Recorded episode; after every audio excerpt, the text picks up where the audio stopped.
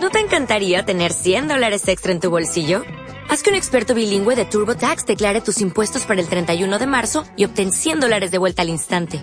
Porque no importa cuáles hayan sido tus logros del año pasado, TurboTax hace que cuenten. Obtén 100 dólares de vuelta y tus impuestos con 100% de precisión. Solo con Intuit TurboTax. Debes declarar para el 31 de marzo. Crédito solo aplicable al costo de la presentación federal con TurboTax Full Service. Oferta sujeta a cambios o cancelación en cualquier momento.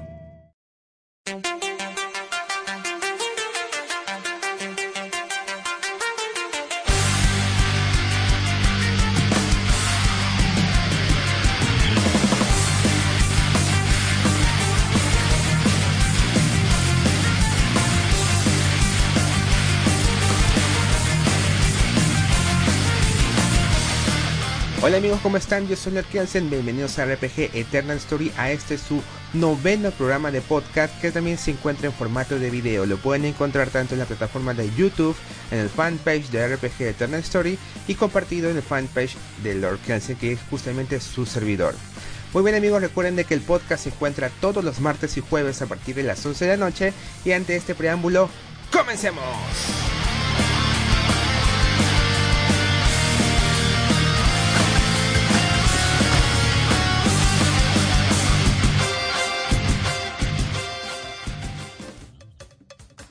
Bueno amigos, comencemos con el tema de Nintendo. Nintendo NX nuevamente es noticia y bueno, también es ya comentado por enésima vez en este, en este podcast. ¿Y qué es lo que pasa? Según reportes que han salido ahora ultimito, indican de que la NX estuvo programado para salir este a mediados del presente año. Es decir, al parecer los rumores que decían de que este año tenía que salir la Nintendo NX era cierto. Pero ¿qué pasa? Al final se van a atrasar no por el tema contable que hablamos, no por el tema de los videojuegos, no por el tema de eh, N, problemas N, ¿no? Lo que pasa es que se han retrasado hasta el marzo del 2017 porque Nintendo ha querido implementar funcionalidades de realidad virtual a su plataforma de consola de sobremesa Nintendo NX. Es por esto que la producción se retrasa hasta marzo del 2017. ¿Le creemos? ¿No le creemos? Yo creo que mi teoría en base a los temas contables y temas fiscales hasta marzo del 2017 es la más viable. Eh, ya está de más repetirlo, escuchen en el primer programa que justamente fue compartido para todos ustedes. En resumen, para mí, Nintendo NX es retrasado hasta marzo del 2017 por un tema contable. Netamente por esto. Porque los inversores, al ver las rentabilidades que puedan ocasionar las ventas de Nintendo NX hasta marzo del 2017 no iban a ser para nada favorables para Nintendo. Es por esto que Kimishima retrasó la producción hasta esa fecha para que los digamos que los las verdaderas rentabilidades se vean hasta marzo del 2018. Eso es para mí, es mi opinión.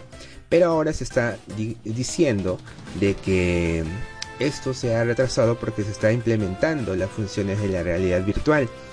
Adicionalmente, este reportaje es el portal de videogameson.de. Es una empresa alemana, es un portal alemán que ha dado este tipo de detalle, ¿no? Adicionalmente indican de que la portátil, bueno, no portátil, el videojuego de la Nintendo NX eh, va a salir con un sistema portátil adicional, es decir, un sistema híbrido, ¿no? Podría decirse que podría ser como lo que tenemos actualmente con la Nintendo Wii U, es decir, una, una consola de sobremesa y tu tableta. Entre comillas es portátil porque lo puedes jugar eh, con la televisión apagada. Puede ser, pero no puedes llevártelo a, a, distinto lugar, tiene que estar conectado a la consola de sobremesa. Yo creo que esta sería una falla porque ahí estaría repitiendo el plato ante un producto que ha fracasado en ventas de forma estrepitosa. Y este, este, esta consola tendría aproximadamente entre 5 y 7 pulgadas y estaría fabricada por Foxconn Electronics. Ojo, ¿quién es la empresa Foxconn Electronics? En mi Toshiba, mi laptop que tengo ahorita, prendo y, automáticamente dice Foxconn. Foxconn es principalmente un original diseñador de manufacturación en de varios productos, ¿no? Y entre sus clientes principales se encuentra Apple, que justamente hace los diseños y, funcionalidades del iPhone, iPad, de Kindle también. Es, cliente actualmente de la PlayStation 4 y ha sido cliente de Microsoft con la Xbox 360.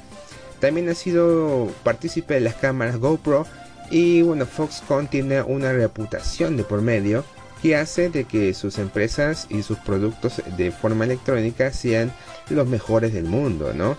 Eh, su sede central está en Taiwán, es una empresa taiwanesa y yo creo que con este respaldo va a ser muy, muy, muy bueno. Sabemos que Foxconn ha tenido sus repercusiones en temas laborales, pero eso es totalmente ajeno a los productos que sacan al mercado, ¿no? Ha tenido un problema con Apple, un problema netamente laboral, cortito. En China parece que los empleados los trataban mal, los, em, los empleadores que eran Foxconn, y hasta pensaron con suicidarse. Bueno, bueno, eso, eso, eso ya es algo, es un tema aparte, ¿no? Lo que, lo que pasa con esta empresa Foxconn tiene una reputación laboral pésima, pero una reputación de sus productos finales muy respetados. Y bueno, es, es, un, es una empresa de la compañía eléctrica que brinda servicios de producción electrónica que realmente si tiene ese respaldo hacia la Nintendo NX para hacer para mí va a ser un gran gran gran notición. Y por último eh, al parecer en este mismo portal de videogameson.de portal alemán eh, al parecer habría una reducción en las previsiones referente a lo que está solicitando Nintendo NX para su venta ya que al principio la compañía había, habría encargado 20, 20 millones de unidades en la primera remesa, pero ahora parece que se ha reducido solamente a 20. Y esto es así porque después del anuncio de la Nintendo NX, como que no hay mucha, ah, ya va a salir, ¿no? Ah, ojalá sea buena, ah, ojalá sea esto. No es como anunciaron la Xbox One o la PlayStation 4 y todo el mundo decía, oh, qué bacán, que sí, que por... ya la voy a comprar, ya la voy a comprar, pero dijeron Nintendo NX, dijeron, ah, bueno, muchas gracias, ¿no? Ojalá, ojalá, buena suerte Nintendo NX. Esa fue la reacción. Y yo creo que en, en la E3 de 2016 o máximo en la Gamescom de este año debe salir ya las principales características de este video porque si no va a patinar totalmente como le digo llega marzo del 2017 y no sabemos nada de este producto es nadie nadie va a comprar un producto a ciegas Así que ya deberían sacar las funcionalidades y requisitos y más que todo las principales características de esta consola para así levantar el hype de esta, de esta Nintendo NX y hacer de que todo el mundo ya esté soñando con tenerlo en su casa.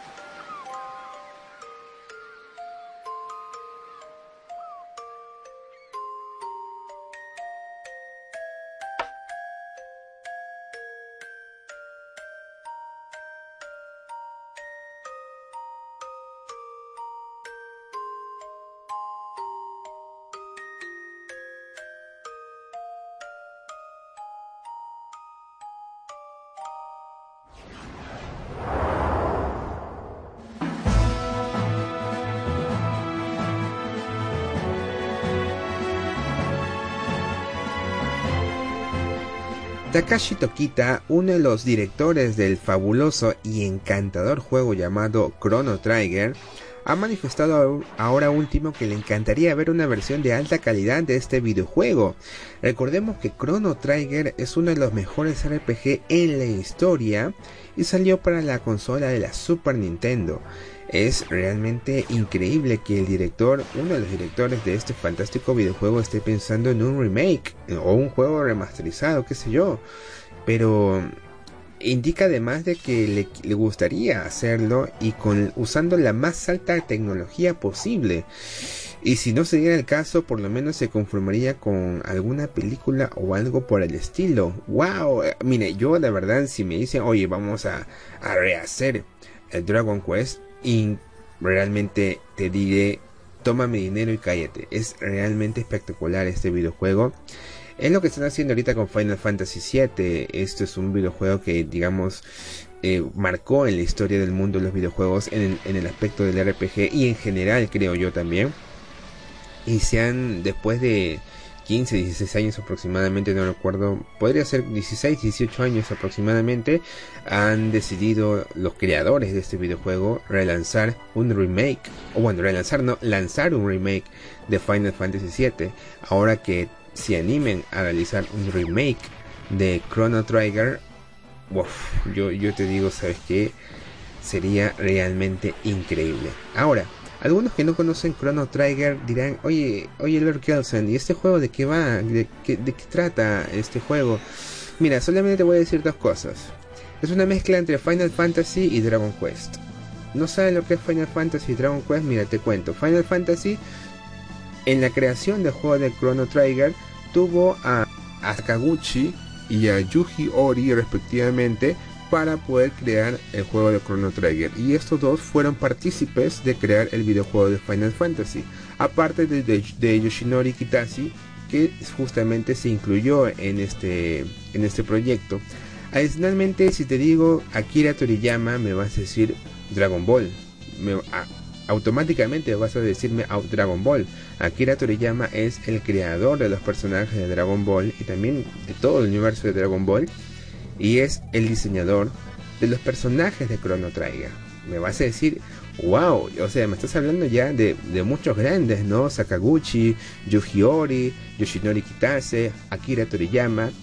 Y si te digo Nobuo Uematsu, me vas a decir, uff, no, no, no puede ser. Nobuo Uematsu es, digamos, el compositor de la música de Final Fantasy, que es realmente increíble, increíble este compositor. Y era un equipo de ensueño.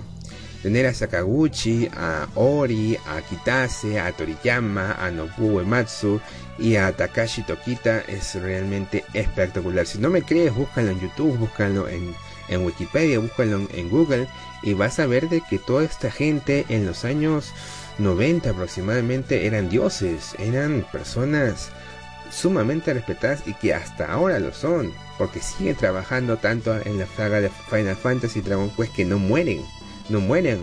La, saga Final Fantasy fue creada en el 80 86, 87 si mal no me equivoco, y Dragon Quest es mucho más antiguo que esto.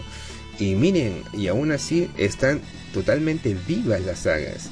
Chrono Trigger fue un juego único que tuvo una, secuela llamada Chrono Cross, pero que Chrono Trigger marcó época, marcó totalmente época y si hacen un remake de este videojuego es realmente increíble, increíble. Yo la verdad espero de que este sueño se haga realidad y bueno, la gente de ahora pueda disfrutar de este juego porque miren, la verdad, Vagan Verdades es un juego muy bueno, pero en la mayoría de las ocasiones lo van a encontrar en inglés así en inglés puro. La única manera de, jugarlo en español son dos. O bien lo porteas o lo emulas en tu computadora y lo juegas en español. O lo compras en las tiendas de Apple. En Apple está completamente en español, pero no todos pueden, no todos tienen un iPhone, no todos tienen un iPad. Entonces, yo te recomiendo jugarlo en un emulador de la Game Boy Advance que lo, hicieron justamente en español. Ahora te digo, cómpratelo en Game Boy Advance, me vas a decir, oye, pero Game Boy Advance en la, versión española no me va a dar en mi versión americana, es verdad. Entonces mejor emúlalo, emúlalo porque es la, única manera que puedes jugar Dragon Quest en tu idioma, que es el idioma español. Si lo quieres jugar en inglés no hay ningún problema. Si tienes un traductor o sabes inglés no hay ningún problema. Es la misma esencia. Pero no hay nada como, como jugarlo en tu idioma, ¿no? Y bueno, Esperemos de que esta noticia no sea una noticia que entró por un oído y salió por el otro, sino que repercuta mucho en la compañía de Square Enix. Y vamos a ver qué pasa. Vamos a ver qué pasa y eso sería realmente interesante. Muy bien amigos, ante estas noticias vamos a hacer el reportaje de la semana referente a los videojuegos más caros que vamos a encontrar en internet.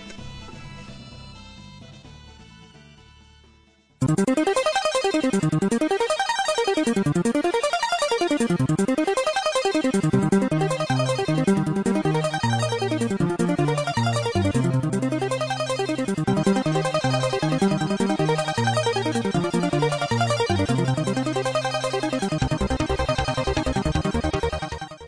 amigos, vamos a hablar sobre los 5 videojuegos más caros en la categoría de RPG en la página de eBay. Adicionalmente vamos a decir cuál es el videojuego más caro que van a encontrar en esta plataforma de eBay. ¿Por qué vamos a hablar de eBay? Porque eBay digamos que tiene una reputación más alta en sistema de intermediación de venta en lo que se refiere a videojuegos y tecnología en general, ¿no? Aquí he encontrado precios totalmente exorbitantes. Uf, que te quedas, yo, no puedo pagar esto. Yo ni, de, ni de coño, no, ni de coña. No voy a, no puedo pagarlo, no puedo pagarlo y no lo voy a pagar tampoco. Pero vamos a indicar por qué, por qué tiene esta, este valor y adicionalmente les voy a indicar, antes de indicarle el precio de cada juego, quiero decirle que es el VGA, Video Game Authority, que es una especie de certificación de los videojuegos que se otorga referente a la calidad del producto. Ahora, este sistema VGA, resumido en, en sus siglas en inglés, tiene, digamos, una, es un arma de doble filo porque una cosa es la calidad del videojuego y otra cosa es la calidad estética del producto. Es decir, la puntuación que otorga los rankings de los VGA, eh, digamos, versa entre no por la por el producto final que fue el videojuego. por ejemplo, Chrono Trigger, si hablamos de producto final, Chrono Trigger sería el juego más caro de la historia, ¿no? Sino eh, tampoco por la rareza del juego. Por ejemplo, si se lanzaron 5 ediciones, eso no repercute mucho en lo que se refiere a la, calidad del certificado de VGA. Lo que hace VGA más que todo es en la estética del producto, que esté bien conservado, bien diseñado, que no tenga raspones, ni araños, ni, ni arrugas, nada de eso. O sea, si tu juego está en perfectas condiciones, le sube la puntuación de VGA. Y eso es, digamos, como le indicaban, es un arma doble fila porque si el juego es grotesco, repugnante y no pasa nada, pues eso no le da derecho al videojuego de ser más caro que, digamos, que un videojuego que valga la pena, ¿no? Pero bueno, bueno, son opiniones encontradas. Y bueno, vamos a indicar cuáles son los 5 videojuegos primero más caros en la categoría de RPG en eBay. Muy bien, y comenzamos este top 5 de los videojuegos más caros en la categoría de RPG en la plataforma de eBay. Y comenzamos con Final Fantasy VII. Final Fantasy VII lo están vendiendo a 4.500 dólares. Todo lo importan de Estados Unidos, totalmente en inglés, la edición Black Label, y tiene una categoría VGA de 90. Carísimo, carísimo. Pero ¿por qué está tan caro? ¿Por qué está tan caro, Dios mío? Está caro porque está totalmente selladito, conservado en una, una, caja de plástico externa. No tiene ninguna rayadura, ninguna enmendadura, ninguna falla en la caja. Está impecable. Así que, si quieren un juego totalmente espectacular, realmente a uno, Final Fantasy VII te cuesta, te cuesta 4.500 dólares. En el cuarto lugar tenemos a Harvest Moon, un juego salido para la Super Nintendo y cuesta en eBay 5 mil dólares. Este juego te importan de Estados Unidos más gasto de envío obviamente. Y bueno, igual tiene una calidad realmente impecable. Súper, súper, súper muy bueno. Tiene una categoría de 85 en la categoría de certificación BGA. Realmente es un juego muy bueno y tiene un precio de 5 mil dólares. Igualmente está inmerso dentro de una caja de plástico para protegerlo mayormente a este producto. No tiene ninguna enmendadura, ninguna rayadura, ninguna falla en el producto. Y es un juego que está realmente muy caro. 5 mil dólares y es el número 4 de nuestro en el número 3 encontramos otro juego de Final Fantasy y en esta ocasión es Final Fantasy 2. Este videojuego que salió para la Famicom en 1988 y también para la NES, ¿no? Son, son la misma consola, sino que uno es para Japón y otro es para Estados Unidos. Y este juego te cuesta a nivel 6 mil dólares. Este juego viene importado del país de Canadá y tiene una categoría de certificación BGA de 90. Es tiene las mismas condiciones sin ninguna inmendadura, ninguna rayadura y está totalmente impecable el juego. Este juego realmente sí vale la pena. Es la segunda edición de Final Fantasy. Bueno, el, segunda, el segundo juego de Final Fantasy vendría a ser, digamos, la perfección de, este videojuego. Y bueno, merece la pena que valga 6 mil dólares. 6 mil dólares, 6 mil dólares pagar por un videojuego de la Famicom. No, no sé, no sé, no sé. En el segundo lugar de nuestro top 5 se encuentra Chrono Trigger. Pero este juego te cuesta 12 mil dólares. Totalmente presentado, totalmente nuevo, nuevecito, nuevecito, nuevecito. Y tiene una categoría de certificación VGA de 90. Y este juego lo importan de Virginia Estados Unidos y está totalmente muy bueno. Está con toda la caja, los manuales, todo incluido. Es, una, es un videojuego realmente espectacular. Y me sorprende que esté en el segundo lugar. Debe debería estar en el primero, ¿no? Pero bueno, si lo quieres, eh, con esta categoría VGA de 90, te cuesta 12 mil dólares. Bueno, el primer puesto de nuestro top 5 se llama Crusader of Senti.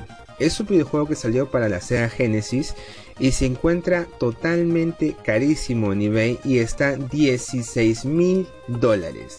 16 mil dólares para poder comprarlo. Este, este videojuego que salió en 1994 para esta consola en la Genesis ha sido desarrollado por la empresa Nextech, publicado por Sega y Atlus en Norteamérica y realmente me sorprende muchísimo que un juego de la Sega cueste 16 mil dólares. Entonces, tenemos que el, juego más caro se encuentra para la Sega Genesis en la plataforma de eBay. Lo que me llama la atención de, este, de esta publicación de, en eBay de ese videojuego es que no tiene una certificación VGA.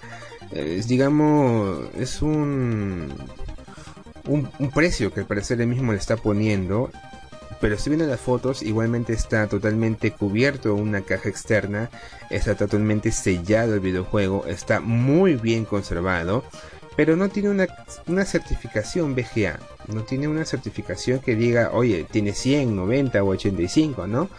Pero bueno, el precio es totalmente exorbitante, totalmente exorbitante. El videojuego eh, está disponible justamente para esta consola de, sobremesa llamado Genesis y si lo quieren tener te cuesta 16 mil dólares. Muy bien amigos, muchas gracias por su compañía hasta el final de este video, les agradezco bastante, ya nos veremos hasta la próxima semana, nos vemos, adiós.